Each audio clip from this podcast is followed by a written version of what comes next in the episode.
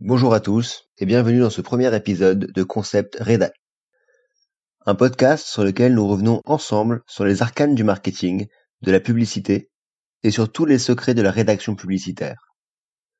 Ce que l'on appelle couramment le copywriting et plus rarement en français le métier de concepteur-rédacteur. Au fil des épisodes, vous apprendrez ainsi comment construire et rédiger un argumentaire convaincant et passer à l'action pour donner un coup de boost à tous vos projets. Alors pour ce premier épisode, je vous propose de revenir très rapidement sur ce qu'est le copywriting. Le copywriting, euh, ça consiste tout simplement à la rédaction de contenu à vocation marketing ou commercial.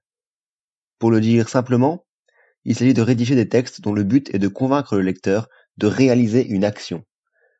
Euh, en général, il peut s'agir de demander un devis ou de passer directement à l'achat. Euh, il peut aussi s'agir de susciter la curiosité du lecteur afin que celui-ci ait envie d'en savoir plus, d'aller se renseigner sur le produit, sur le service, sur l'offre que vous avez à lui proposer. Alors, le copywriting, il travaille sur de très nombreux textes. Quel type de texte C'est ce que je vous propose de voir également. Euh, il peut s'agir de pages de vente, par exemple pour vendre une formation, euh, mais aussi de fiches produits pour donner envie, donc sur un site e-commerce, de catalogues, de brochures, ou encore de rédaction de slogans publicitaires pour les affiches imprimées, ou pour de la publicité en ligne sur Google AdWords, ou sur euh, la publicité sur Facebook ou sur Instagram. En fait, plus largement, le concept rédacteur, le copywriter, travaille sur de très nombreux textes euh, à la fois euh, pour la publicité radio, TV, print, pour des packaging produits, pour des newsletters, sur de très nombreux textes différents. La clé principale pour réussir son copywriting, la clé principale, la qualité principale d'un bon copywriter, c'est la capacité à se mettre à la place de la personne qui est ciblée par le contenu. C'est-à-dire que si vous voulez que Jasmine, 30 ans, achète le dernier rouge à lèvres à la mode, il va falloir, pour rédiger votre contenu publicitaire, vous mettre dans la peau de Jasmine, imaginer comment elle pense, comment elle réfléchit, et ce qui peut l'intéresser réellement dans un rouge à lèvres, et pourquoi elle va être intéressée euh, par votre rouge à lèvres que vous avez lui proposer. Donc bien sûr, il s'agit notamment de lui mettre en avant les principales qualités de votre produit, les principaux avantages concurrentiels. Si vous vendez des tableaux sur le karaté, et que vous voulez que Samuel, 13 ans, euh, fan de karaté demande à ses parents de lui acheter votre tout dernier article, donc votre tout dernier tableau sur le karaté, il va falloir également vous mettre à la place de Samuel sur ce qui lui parle, ce qui lui transmet des émotions, ce qui fait que ce tableau particulièrement va lui parler va l'intéresser et qu'il va vouloir se le procurer pour l'afficher dans sa chambre. Il va falloir lui donner suffisamment envie pour qu'il aille voir ses parents et qu'il aille leur demander d'acheter ce, tableau.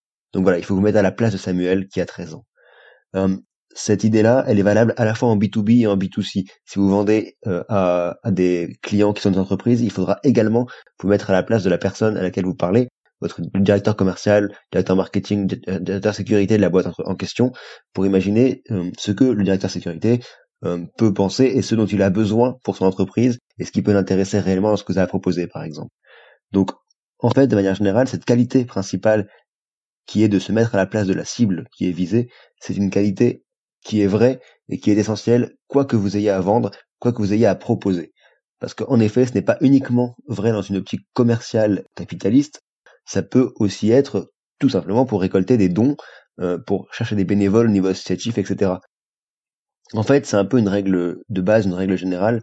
Pour réaliser un contenu à destination de quelqu'un euh, et que ce contenu soit convaincant, persuasif et donne envie à la personne qui lit le contenu de passer à l'action, il faut forcément euh, qu'il soit conçu pour le lecteur et donc se mettre à sa place.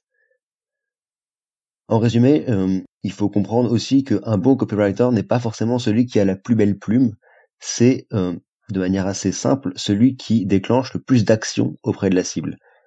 C'est-à-dire que son action, le copywriter, l'activité du copywriter est destinée à créer de l'activité, à créer une action de la part du lecteur, et c'est au nombre d'actions qu'on va mesurer son efficacité.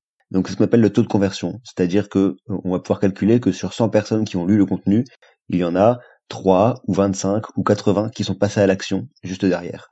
Alors pour ça, pour mesurer le, passage à l'action, euh, le copywriter va devoir ajouter en fait à son contenu des call to action ou des appels à l'action, euh, c'est-à-dire des phrases courtes qui vont inciter le lecteur à agir.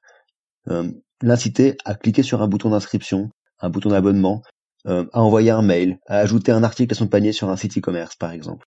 Et c'est ces call to action, ces boutons, ces appels à l'action qui vont permettre au lecteur de passer à l'action. Et donc c'est parce qu'il va passer à l'action et qu'un certain nombre de personnes vont passer à l'action qu'on va pouvoir mesurer la qualité de ce qu'a produit le copywriter. Donc voilà, c'est tout pour ce premier épisode qui était forcément un peu court parce que c'est un, épisode introductif sur ce qu'est le copywriting et ce qu'est le métier de copywriter. Donc on reviendra bien sûr euh, beaucoup plus en détail derrière sur euh, chacun des éléments qu'on a pu voir aujourd'hui et on introduira de nouvelles notions, différentes techniques de copywriting, euh, différents moyens d'être plus persuasif, voilà, beaucoup de choses. Donc je, vous dis à très vite et portez-vous bien.